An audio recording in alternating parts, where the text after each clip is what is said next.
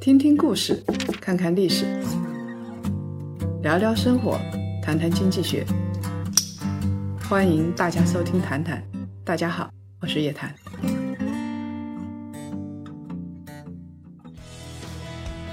檀香们，好消息来了！本月二十二日至二十六日，叶檀博士、前《非诚勿扰》情感导师黄汉老师及股市投资牛人于进老师与大家相约甘肃甘南，五天四夜与大咖零距离接触，一对一沟通，解决您投资和心灵情感的难题。从宏观经济下最佳的资产配置策略，到股市二季度具体投资指导，聪明人在一起说人话，跟上叶檀，让自己的心灵和财富做一个 SPA。报名请致电幺五九零幺七八五七三零幺五九零幺七八五七三零，名额稀缺，手慢则无。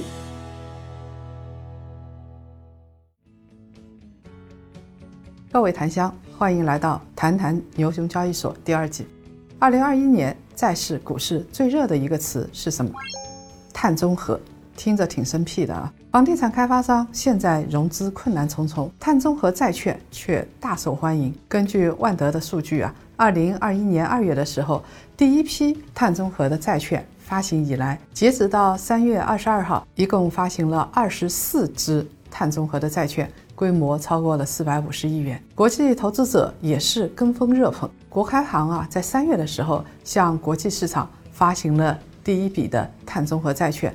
中标的利率啊，只有百分之三点零七，比同一天发行的相同期限国开行的增发债居然还低了十一个基点。全场的倍数是八点一九倍，也就是说，一块钱的债券有八块一毛九来追捧，比今年美国的国债还要香。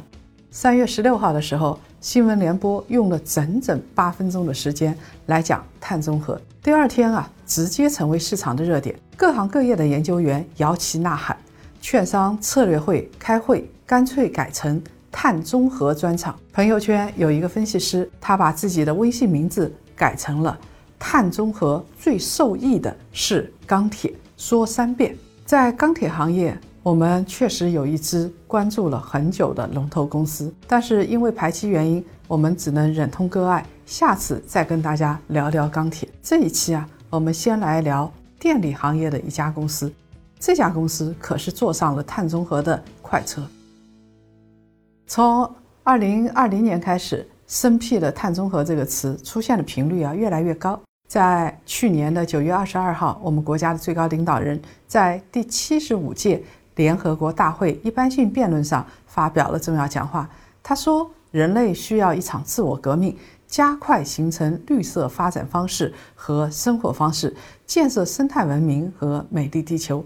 中国将提高国家自主贡献力度，采取更加有力的政策和措施，二氧化碳排放力争于二零三零年前达到峰值，努力在二零六零年前实现碳中和。一系列的利好政策接踵而来。涉及到国民经济的各个部门，这是一场深刻的变革。未来四十年，我们会看到交通、能源、冶炼、化工、环保、金融各个行业都发生很深的变革。中国的经济模型会发生改变，全球经济也会发生改变，实体和投资也就变了，会带来大量的你想都想不到的投资机会。最近啊，全球的各种大事也离不开碳中和。三月十八号到十九号，中国和美国在安克雷奇会谈，杨洁篪和布林肯互怼刷屏。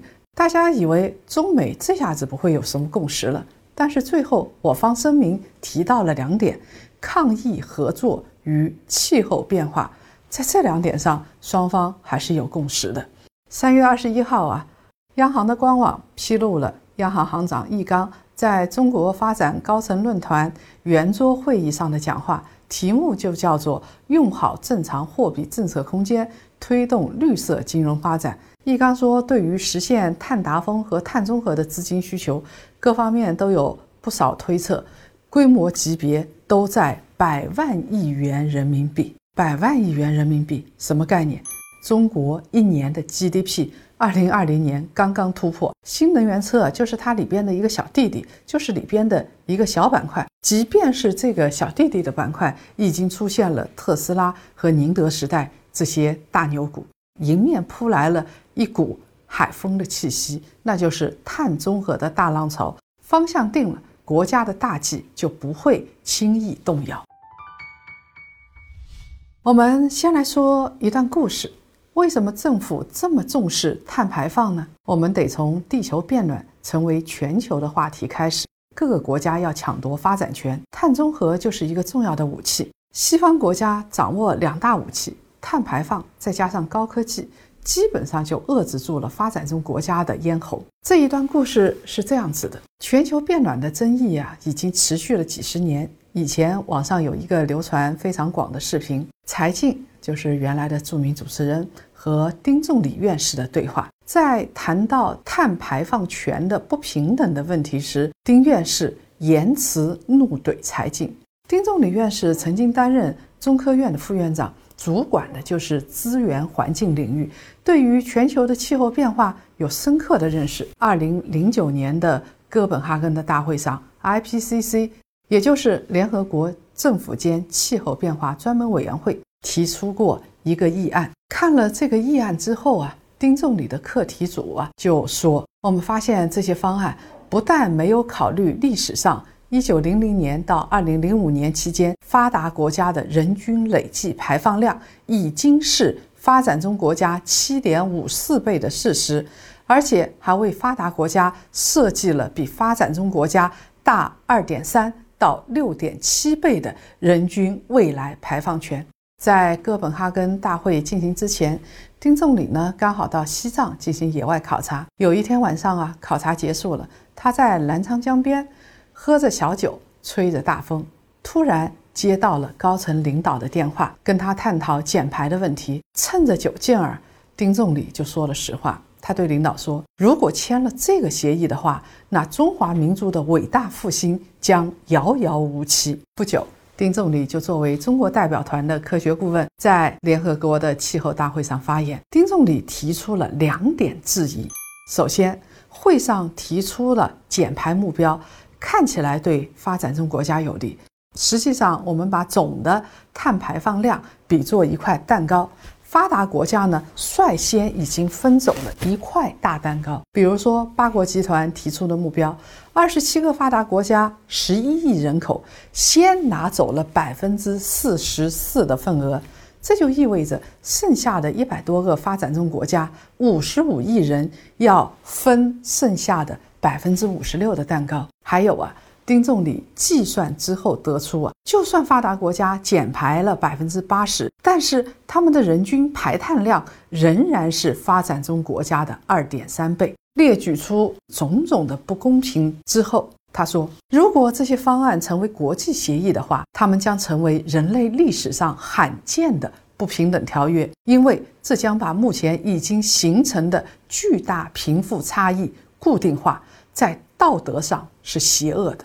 此话一出，全场哗然。有的国家谴责中国不愿意为全球环保承担责任。最终呢，发达国家没有把减排计划列入哥本哈根协议。后来在接受柴静采访的时候，丁院士言辞怒怼柴静，因为柴静太天真了，为了承担责任，不顾中国甚至发展中国家的实际情况。这一段往事反映了一个问题。在应对气候变化上，发达国家和发展中国家是存在巨大的利益分歧的。因为啊，碳排放权在某种程度上就是经济发展权。三月十八号到十九号，中美在安克雷奇举行高层对话，双方这样子互怼，连联合声明都没有发表。但是随后。我们发表了官方总结，提到中美将在疫情和气候变化问题上展开对话与合作。吵翻了天，还是能在疫情和气候变化上进行对话，可见这两个议题的重要性。到今年的十一月，我们会迎来格拉斯哥第二十六届联合国气候大会，碳中和一定是最重要的议题。美国国务卿布林肯最近表态，气候变化和科学外交不再是美国外交政策讨论中的附属品，应对气候变化带来的现实威胁和听取科学家的建议，会是美国内政外交政策的重中之重。言外之意就是，气候问题会是拜登政府的一张王牌。大家在开展新一轮的交锋之前，我们中方率先提出了碳中和的目标，也是先下手为强，改变以往被动局面，实现碳达峰和碳中和成为参与全球竞争的重要筹码，加快能源结构的调整。产业结构的升级，加强生态环境的保护，同时实现综合国力的增强，巩固我们的大国地位。热火朝天的碳中和概念板块就是在这样的背景下出来的。在今年三月会的两会上，央行货币政策委员会委员马骏阐述了碳中和带来的投资机会。碳中和意味着所有的高碳行业都要减碳。能源、交通、建筑、工业这些领域，在今后几十年都要减碳到近零。有一部分产业从技术上来讲完全做不到零碳，就需要用其他方式去固碳，比如说种树。那以后大家的交通工具会以电动车和氢能源车为主。我们住的房子最好是绿色建筑，最好是零碳建筑。我们消费的各种。产品像家用电器啊，也应该是节能低碳的。我们电器用的电应该是绿电，像光伏、风电、太阳能这些都叫做绿电。所以啊，这里边主要是包括两点：我们要减少化石能源的使用，提高电力在能源中的比例。这主要是针对交通和工业部门的电，必须是绿电。绿电背后关联着。一个重要的板块，一家重要的公司，那就是国家电网。实现碳中和，没有国家电网是不行的。电网的升级改造成为关键。到了今年三月份，国家电网就承诺，在“十四五”期间新增跨区输电通道，以输送清洁能源为主，保障清洁能源及时同步并网，建成七回特高压直流，新增输电能力达到。五千六百万千瓦。那到二零二五年的时候，经营区域跨省跨区的输电能力达到三点零亿千瓦，输送清洁能源占比达到百分之五十。国家电网还说，实现碳中和的核心就是控制碳排放。我们排放了那么多二氧化碳，主要就是因为能源燃烧，能源燃烧占了百分之八十八左右。电力行业排放啊，大概占能源行业排放的百分之四十一。我们国家有百分之九十五左右的非化石能源是通过转化为电能加以利用的，不管是光伏、风、太阳能、水电，都得转化为电才能使用。这个时候你要用电的话，这张电网就必不可少，它是电力生产和消费。